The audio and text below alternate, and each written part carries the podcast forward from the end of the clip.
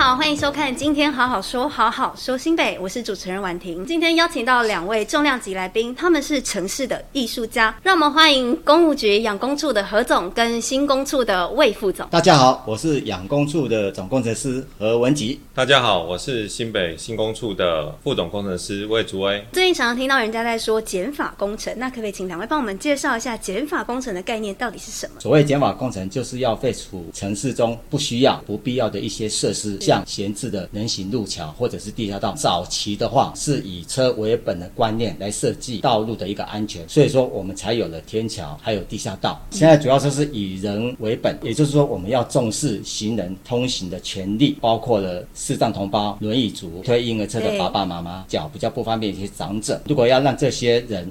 去走天桥或者是地下道的话，其实是相当的困难，而且是不友善的。针对这种比较闲置性而且使用率低的天桥跟地下道的话，我们新北市政府就会来做一个拆除的动作。当然了，也不是每一个天桥都是盖得不好，好像在淡水马街文化路桥附近就是有图书馆，还有四间学校。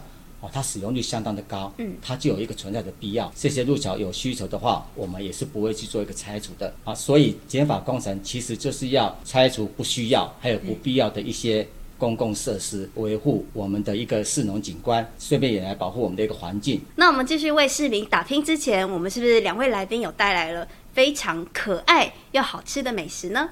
我们马上进入新北厚厚呷。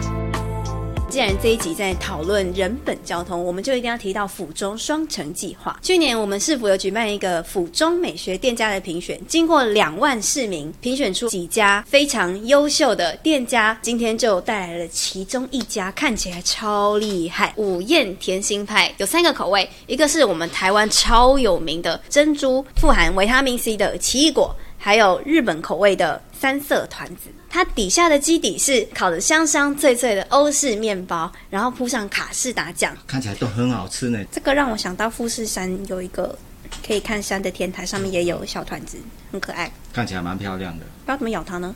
嗯嗯，这个卡士达搭配黑糖珍珠，其实蛮香的，有珍珠奶茶的味道吗？很甜，很好吃。这个奇异果虽然有点酸酸的，可是这个酱是甜的。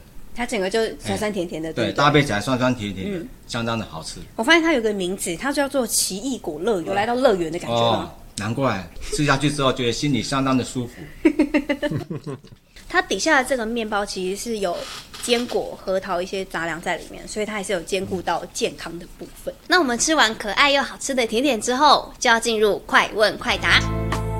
请问过去四年新北市拆除了多少座天桥？这四年来哦，总共拆除了三十六座。新北市还有哪些减法工程可以达到人本交通呢？除了这些非必要的天桥跟地下道会予以拆除以外，针对于我们城市里面常见的变电箱、耗制的控制箱，才以三个措施的方式做处理。第一个是以减量的方式，第二个部分是做集中，第三个部分就是能够移到公共设施带的部分。新北市有哪一些工程获得了建筑界奥斯卡奖之称？的国家卓越建设奖呢？得奖其实相当的多了，像三雕岭生态隧道自行车道工程、新浦国小、嗯、二期校舍新建工程，还有就是我们最近才刚完工的府中双城嗯环境改善工程。新工处近期获奖的，包含我们的林口东湖国小的一个校舍整建工程。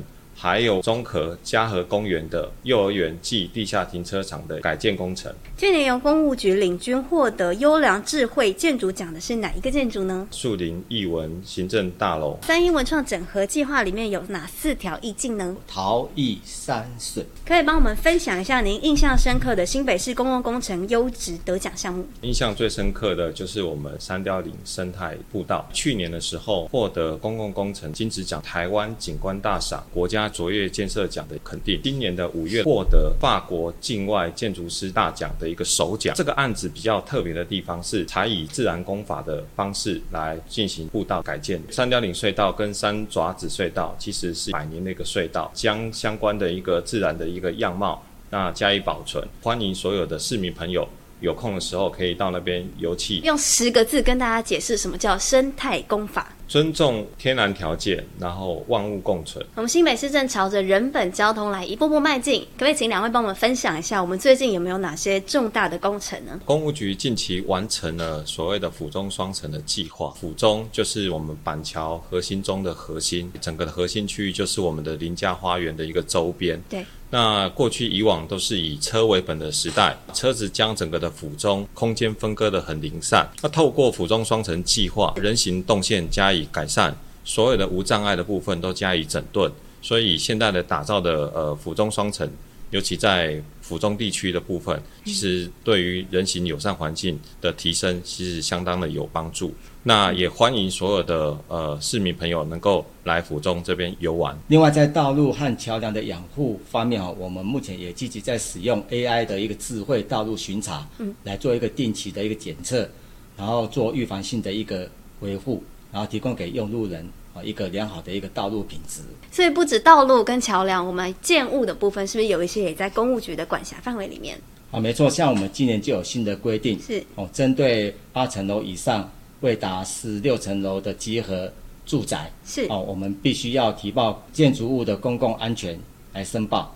其实主要是针对建筑物的避难、避雷，嗯、还有紧急供电的设施，哦，来检视它有没有符合我们的一个要求规定。嗯这是之前所没有的。那我们新北市未来还会有哪一些重大的工程呢？像在淡水地区，那未来会有淡北道路工程，能够有效改善台二线的穿越性车流的问题。那淡北道路的设计方式也采以贴地布设，那对于自然生态跟环境景观的冲击都会降到最低。嗯、那另外在林口地区也因应的这个林口工医重划区的一个开发，现在呃市府也在着手办理。